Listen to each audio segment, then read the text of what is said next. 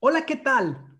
En el capítulo de hoy del anecdotario de la bola, es un gran placer para mí poderles presentar a una gran persona, fabuloso cronista y analista deportivo, egresado de la Facultad de Derecho de la Universidad de Guadalajara en 1992.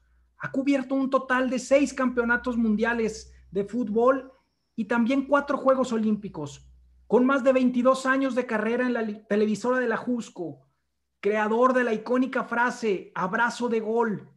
Formó una tercia impresionante junto a David Medrano y Jesús Humberto López el Jesus. Inolvidables son sus narraciones, sobre todo cuando narraba para el Santos Laguna y los Jaguares de Chiapas. Además de amenizar los partidos de fútbol, ha tenido intervenciones en funciones de boxeo, lucha libre y disciplinas olímpicas cuando ha sido requerido. Sin más preámbulo, es un placer para mí presentar a Francisco Paco González. ¿Cómo estás, Paco? Bienvenido. ¿Cómo estás, Rafael del Rincón? Qué gusto saludarte a ti, a todos los amigos del anecdotario de la bola, del Rincón de la Bola. Aquí estamos con el gusto de poderlos saludar. Gracias a todos los que se están conectando y sobre todo, Rafa, gracias a ti por la invitación. Muchas gracias, Paco. Es un placer para nosotros tenerte aquí y pues poder platicar un poquito de este deporte que a tanto nos apasiona, que tanto nos gusta, que es el fútbol. Y pues con esta situación sui generis que ha surgido del COVID-19, Paco, esto ha venido a regularizar de una forma diferente el fútbol, nuestra liga en el mundo, y es un problema que, nos ha afectado tanto que pues han, tenido que surgir eh, diversas situaciones y uno de los golpes más fuertes es el que ha sufrido el fútbol. La burbuja del fútbol ha sido pinchada, Paco. ¿Qué opinas? Sí, definitivamente, Rafa. La burbuja ha sido pinchada. Yo diría que le han hecho un hueco tremendo. Eh, eh, en general, la, humanidad ha cambiado, la humanidad ha tenido que reinventarse, la humanidad se ha sentido vulnerable, hemos sentido miedo incluso, y el fútbol no escapa a ello. Los primeros meses de la pandemia fueron muy difíciles para el fútbol, tanto es así que todas las ligas en el mundo tuvieron que parar. Después se fueron reinventando, poco a poco empezó a generarse otra vez eh, eh, el que se pudieran eh, vivir los campeonatos, el que pudiera viajar los equipos, con algunas restricciones como las que todavía tiene Inglaterra, por ejemplo, pero el mundo se ha tenido que adaptar a esta situación. En el tema económico, el boquete ha sido enorme porque se escaparon muchos capitales, porque se fueron eh, patrocinadores importantes, Rafa, porque de alguna manera muchos equipos han tenido eh, lamentablemente que sobrevivir eh, sin generar los ingresos que tenían anteriormente y con iguales o más costos, porque ahora se tienen que sumar pruebas COVID, se tienen que generar gastos de traslado a veces en dos autobuses, más habitaciones de hotel, eh, más espacios en los aviones, etcétera, etcétera. Unas situaciones que no estaban contempladas, sin el ingreso de la gente, sin los esquilmos en el estadio, sin unas situaciones que evidentemente ayudan a los equipos. Lo que se conoce como el match day ya no existe más. Y esto ha afectado tremendamente a los equipos. Hay equipos en el mundo que viven entre el 50 y el 80%, casi todos. Yo te diría que todos, del 50 al 80%, los ingresos de un equipo de fútbol en el mundo son de televisión, desde las ligas más importantes, la Premier League, donde está quizás el City, el United, eh, en España el Barcelona, el Real Madrid, el Bayern Múnich en Alemania, en fin, Paris Saint Germain en Francia. Los grandes equipos viven de los ingresos de televisión.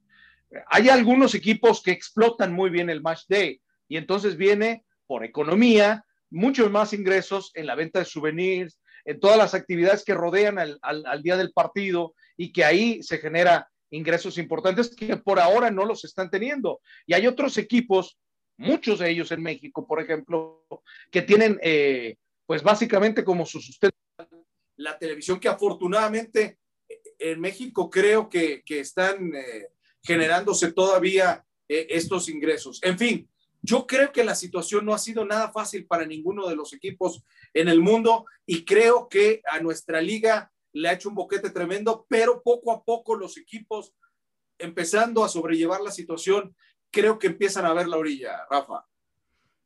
Paco, coincido completamente con lo que mencionas. Ha sido a nivel mundial el golpe. y ha sido tremendo y ha dejado secuelas. Eh, vemos que ha sido una notable, como lo mencionas, caída en los ingresos de todos los clubes sin excepción. Se han congelado grandes fichajes, Paco, alrededor del mundo. Se han reducido los salarios, han hecho firmar convenios a los jugadores para que accedan a bajarse el sueldo y que pueda subsistir el equipo.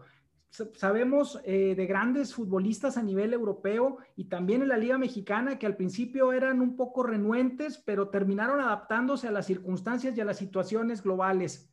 Paco, también eh, vemos que, el tema que mencionabas de los derechos televisivos pudieran verse afectados a futuro. ¿Tú crees que, pudiera, Paco, en un momento dado, este, esta situación afectar y que realmente este miedo o este, este, esta zozobra que hemos notado en la gente, que pudiera hacerse una desafección al fútbol? A ver, eh, me, perdí un poco en lo último, pero eh, sobre todo lo, del final, Rafa.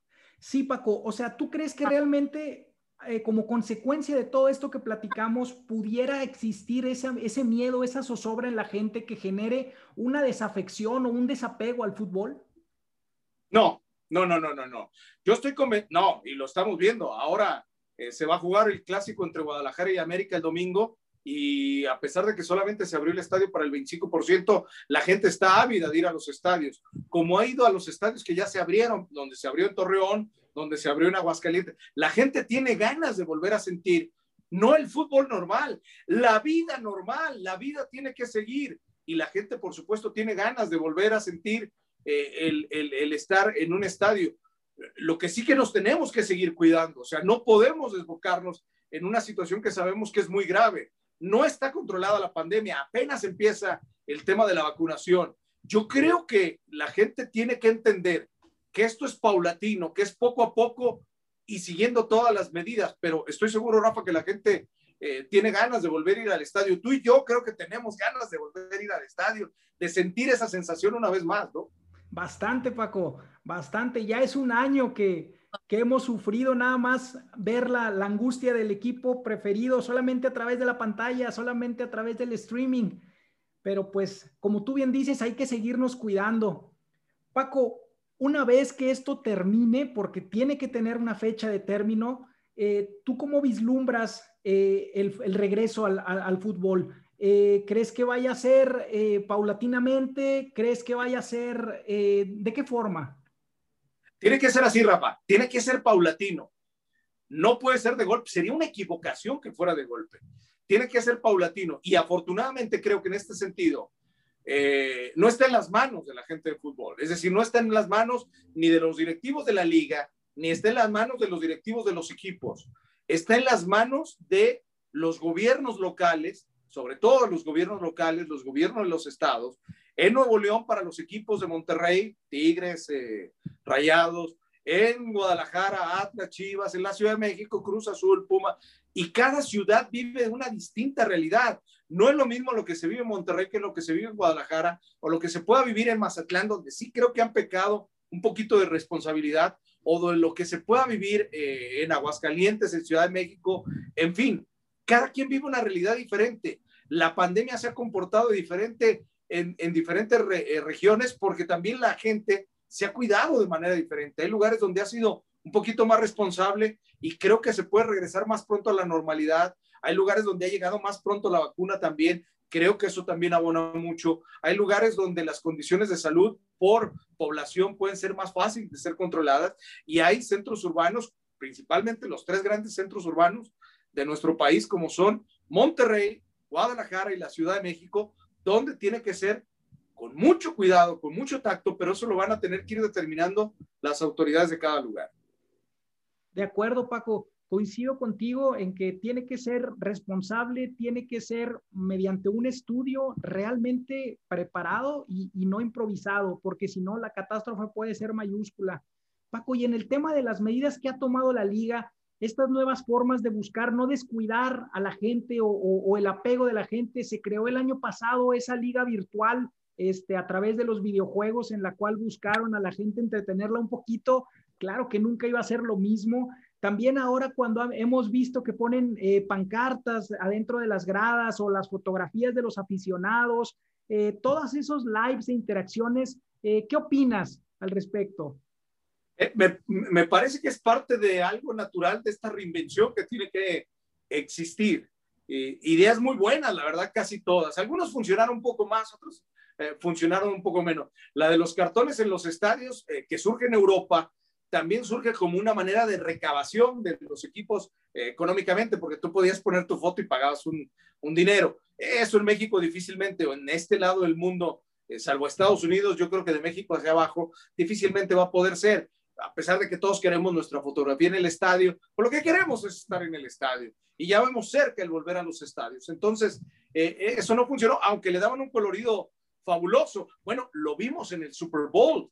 El estadio parecía que estaba lleno cuando en realidad solamente había un 40, 45%, tú sabes más de esto, eh, del aforo y, el resto eran cartones, ¿no? Sí. donde estaba ahí, se veía bien. Eh, lo de las pantallas en su momento que hicieron, por ejemplo, en Dinamarca y Noruega, eh, me parece que se veía muy bien también. Fue un muy buen intento. La I-Liga a mí me gustó mucho. No soy millennial como muchos de ustedes, pero me gustó, me encantó el tema de los, eh, de los juegos eh, de la E-League y creo que, que rescató un poco el, el momento, ¿no? Sí, ya después cuando se volvió un poco tedioso, pero en su momento fue bueno, fue bonito, fue, fue agradable.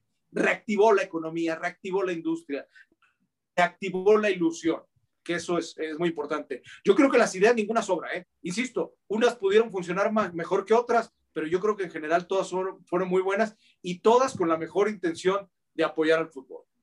Sí, Paco, como bien comentas, esa liga al principio la expectativa que generó, la novedad, el conocer a tus futbolistas manejando a su propio equipo, muchos de ellos eran futbolistas que no eran las figuras que nosotros estábamos acostumbrados a ver cada semana. Eh, pudimos ahí ver a un Santiago Ormeño que no, no era conocido, a un Nick Killer que también no era de los extranjeros conocidos de León, eh, otros muchachos que, que, como Eric Cantú de los Rayados también, que no era figura y la gente, los chavos fueron familiarizándose con, con ellos y, pues fue generando ahí esa, esa bonita apego. Yo creo, no sé tú qué Y que no entrar a sus casas. O sea, yo recuerdo, por ejemplo, la, no sé si, si lo tengas muy presente en la memoria, cuando nos dimos cuenta de las condiciones en las que vivía, por ejemplo, Fernando Beltrán.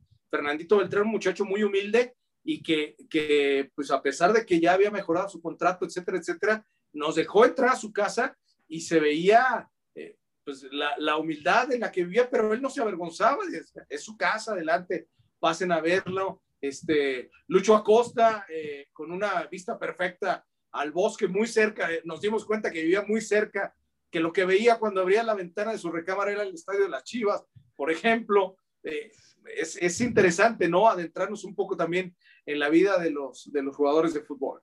Sí, no, totalmente, Paco. Y, como bien comentas, eh, eh, esta parte de los chavos novatos, que, cómo veíamos sus orígenes y contrastando, por ejemplo, porque también hubo otros equipos que pusieron a jugar figuras que a lo mejor no fueron tan buenos, como Nahuel Guzmán de los Tigres, ver el, palacio, ¿verdad? A comparación de los que mencionas, donde vivía, eh, tomándose su mate, relajados, los vimos en otra faceta diferente. Sí, bueno, pues ah, ahí vemos el que es vago para, para el tema de, del videojuego y que el que es vago en la cancha, ¿no? No necesariamente el mejor jugador en la cancha termina siendo el mejor. Si no, imagínate que Iñak hubiera, hubiera goleado a todos, ¿no? Eh, cada quien en lo suyo, ¿no? Hay, hay, tiene que ver más con la personalidad de un futbolista eh, y con sus habilidades y gustos que con lo que hace dentro de la cancha. Sí, no, claro que, que tiene que ver. Paco, y, y en este sentido, al estar vacíos los estadios, ¿tú crees que se haya perdido ese hándicap en contra que tenía normalmente el equipo que visitaba canchas durísimas, como en su momento fue el antiguo estadio, estadio de Torreón, el Nemesio 10, eh, canchas como el Azteca para los que somos de provincia? ¿Tú crees que eso se acabó con la pandemia? Eh, a ver, se modificó, no sé si se acabó con la pandemia. Es una situación que pasó en todo el mundo. De hecho, yo te podría decir que en México es quizás el lugar donde menos ha ocurrido. Y el lugar donde más ha ocurrido, por lo menos de las ligas más eh, conocidas, es la Premier League. En la Premier League, la cantidad de partidos que han ganado los visitantes es histórica. Nunca antes en la historia del fútbol inglés de la Premier League o antes de la Premier League en el Championship, eh, nunca antes habían ganado tantos visitantes como ahora. De hecho, eh, se prevé que por más partidos que ganen los locales, de aquí al final del torneo, el balance será mucho, mucho, muy favorable a los visitantes. Por supuesto que se modificó. Sí, no, no, no, eso, ese dato que mencionas es, es bárbaro. Eh, eh, ese ejemplo que, que, mencionas de la Premier, este, aquí en México no lo hemos visto tan apabullantemente, pero sí, como bien dices, hay, hay equipos que han ido a plantar eh, muy buenos partidos que en otros momentos yo creo que la gente se los hubiera comido y, y no hubieran tenido el desempeño que llevaron. Paco, y viendo esta realidad. Permíteme nada más, Rafa, hay equipos que, que, perdieron esa gran ventaja, ¿no? Y tú los, tú los, los señalabas muy bien, Santos de Torreón, pero no es el único. Monterrey Tigres, León, Chivas, esos son los equipos Atlas que como locales eran fuertísimos por la presión de la gente, porque la gente te respiraba encima, porque generaba una presión muy fuerte para el rival. Esa presión se ha perdido. Los, los estadios sin gente no generan una condición de local muy importante. Sí, no, no, les falta el ingrediente máximo, el, el, el, hervor, ese, eso que te despierta. Eh, lo, hemos visto a lo mejor en una situación maximizada en un mundial de fútbol, lo hemos visto a, a grande escala en, en, una Copa América, en una Eurocopa, pero en, a nivel local también era, como tú bien lo mencionas, esas plazas era bastante perceptible y pues ahora nos hemos privado, por más que le ponen ahí el audio, la música que arenga su equipo o el grito que, que arenga, no es lo mismo. No, no. no, es lo mismo. Fíjate lo que influye la gente, que ahora lo dimensionamos más. ¿Por qué decíamos, es que México siempre es eh, local en los Estados Unidos? Claro, siempre es local en los Estados Unidos, no por la cancha, por el público por la afición, por los gritos, por la porra, por la presión al rival. Como es México local en casi todos los mundiales o Copa América que tú bien lo dices, como algunos equipos lo, lo supieron ser en los torneos internacionales. Hoy sin gente, esa situación se ve completamente de lado. Así es, Paco. Pues esperemos que nos dure muy poco, porque ya un año ha sido mucha tortura, mucho martirio. Mucho, mucho. Yo creo que ha sido demasiado, ha sido pesado. El mundo no, no resiste mucho más. Yo creo que estamos llegando al límite de las fuerzas en muchos sentidos. Eh, la economía está llegando al límite de su resistencia también. Esto es muy difícil. Es, es eh, Rafa, es una línea tan delgada, amigos. Es una línea tan delgada que a veces uno no sabe qué opinar. Yo, yo por ejemplo, estaba completamente en contra del regreso precipitado a los estadios eh, hacia la mitad del año pasado, es decir, eh, septiembre, quizás octubre. Hoy entiendo que la gente tiene que regresar cuidándonos con sana distancia, porque la economía, los clubes, la liga, el fútbol, el mundo en general no resiste más. Hay mucha gente, muchísimos empleos que dependen del fútbol, no solamente los 22 futbolistas en la cancha, muchísimas cosas dependen de la economía del fútbol. Así es, Paco, es una industria eh, que como comenzamos hablando en el, en, el, en el, programa, era una burbuja, una burbuja que todo el mundo queríamos ser parte y comer de la misma mesa, pero ahora se ha vuelto difícil, se ha vuelto escabroso el camino, pero tú lo mencionaste bien, ya hay una luz, Paco, ya hay una luz en el camino al final del túnel y pues esperemos que esa luz pronto llegue pronto llegue, ojalá. Fíjate, por poner un ejemplo, eh, eh, en, México no somos muy dados a conocer las cifras reales. A lo mejor por un tema de inseguridad. Ok, está bien. En países mucho más avanzados que nosotros, España, por ejemplo, España es el segundo país más visitado del mundo después de Francia, particularmente después de París, porque París es la ciudad más visitada del mundo y eso convierte a Francia en el país más visitado del mundo, aunque no necesariamente la gente visita toda Francia sino 80 millones de personas al año se calculaba que visitaban París. Y después viene España. España es el segundo país eh, del mundo, no del mundo, de Europa más visitado, de Europa, porque Estados Unidos también está eh, ahí entre los líderes, pero de Europa. Ok, lo que quiero decir es, siendo la industria turística tan importante para España, generando tantos millones de euros y generando tantas fuentes de trabajo. El fútbol es apenas la tercera generación de divisas para España. Es decir, el turismo es la número uno en España. El segundo país más visitado del mundo tiene en el turismo su principal ingreso de divisas. Y la segunda, sinceramente no sé cuál es, pero la tercera es el fútbol. El fútbol generaba el tercer ingreso de divisas a España, que lo ha perdido en este momento, por supuesto. Ha perdido el turismo y ha perdido el fútbol. Por eso tiene tantos problemas económicos en este momento España como país. Wow, súper interesante dato, Paco, que nos das aquí a nuestros amigos del Rincón. Es algo que, que a lo mejor no dimensionábamos, que no, no teníamos ese conocimiento, que fuera un, un impacto eh, a lo mejor preterintencional de esta, de esta pandemia, que a lo mejor ha ido como efecto dominó y que ha llegado a, vulnerar espacios o resquicios de la sociedad que antes eran impensados o, creíamos intocables. Paco, es, es, realmente muy, muy triste, como lo comentas, la, necesidad que tenemos de, que esta industria se vuelva a reactivar, eh, pero como tú bien has comentado, creo que debe de ser de forma paulatina, cuidadosa y con bastante tacto. Así es. Y, y así tiene que ser y seguramente así va a ser. Me queda claro que así va a ser.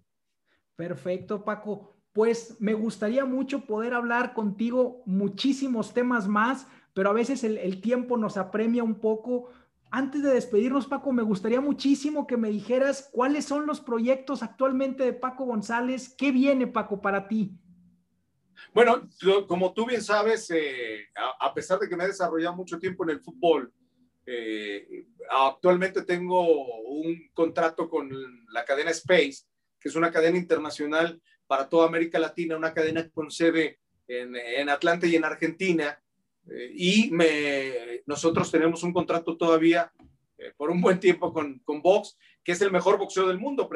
Ahí afortunadamente no presentamos, digo, no tengo nada contra, contra el boxeo pequeño. Yo creo que todo el mundo en esa industria también tiene que vivir, pero ah, en Space eh, es el mejor boxeo del mundo porque tenemos las carteleras top, las carteleras más importantes, casi siempre campeonatos del mundo o peleas muy, muy interesantes, los mejores boxeadores, ¿no? En todos los pesos, desde los pesos completos hasta los pesos mínimos. Apoyado mucho en la promoción que hace Top Rank en los Estados Unidos. Actualmente tenemos esas carteleras desde la burbuja del MGM de Las Vegas, eh, Nevada. Eh, es lo que estoy haciendo. Acabo de terminar un proyecto que duró un poco más de un año con Canal 6 aquí en Guadalajara de fútbol al día, que sí me dolió que se terminara, pero bueno, entiendo que a veces por, por conceptos de programación los programas tienen ciclos de vida. Ojalá que pronto regresemos con otro proyecto y eh, pues eh, también empiezo a incursionar igual que, que, tú un poco a poco en las redes, este, tratar de generar medios alternativos porque es la tendencia de los jóvenes los jóvenes más te piden los podcasts, este, el streaming, eh, eh, todos los programas en, en, YouTube y también interactuar mucho en redes y es lo que estamos haciendo. Y hay una sorpresa por ahí que por este momento, Rafa, te la voy a deber, pero que estamos tramando algo muy importante que a la gente le va a gustar. En cuanto lo tenga seguro, va a ser el primero en conocerlo. Paco, qué honor, qué gusto saber eso. Y pues, Racita, ya lo saben, si son aficionados del box, aquí de viva voz de Paco, sigan al canal Space. Eh, la verdad es que Paco, tú eres una enciclopedia, eres multidisciplinario. El feeling que le pones a todo lo que haces es impresionante y, tu sello es característico, es irrepetible, único en la, en la televisión mexicana y pues ahora a nivel Latinoamérica. Te lo aprecio mucho, Rafa, de todo corazón. Muchísimas gracias por tus palabras. Paco, pues yo también quiero agradecerte por habernos permitido disfrutar de tu opinión, de tu vasto conocimiento, de tu amplia experiencia y el gusto de poder saber de ti y saber que en el Rincón de la Bola podemos ofrecerte siempre un espacio, que es tu casa, Paco, y esperamos que no sea ni la primera ni la última vez que tenemos una charla contigo. Estoy seguro que no será la última. Un abrazo para ti, Rafa, para toda la gente del Rincón de la Bola, del anecdotario de la Bola y de verdad muchísimas gracias por haberme invitado. Abrazo de gol para todos. Abrazo de gol para todos. Muchísimas gracias, Racita. Muchísimas gracias. Esto fue Anecdotario de la Bola. You know,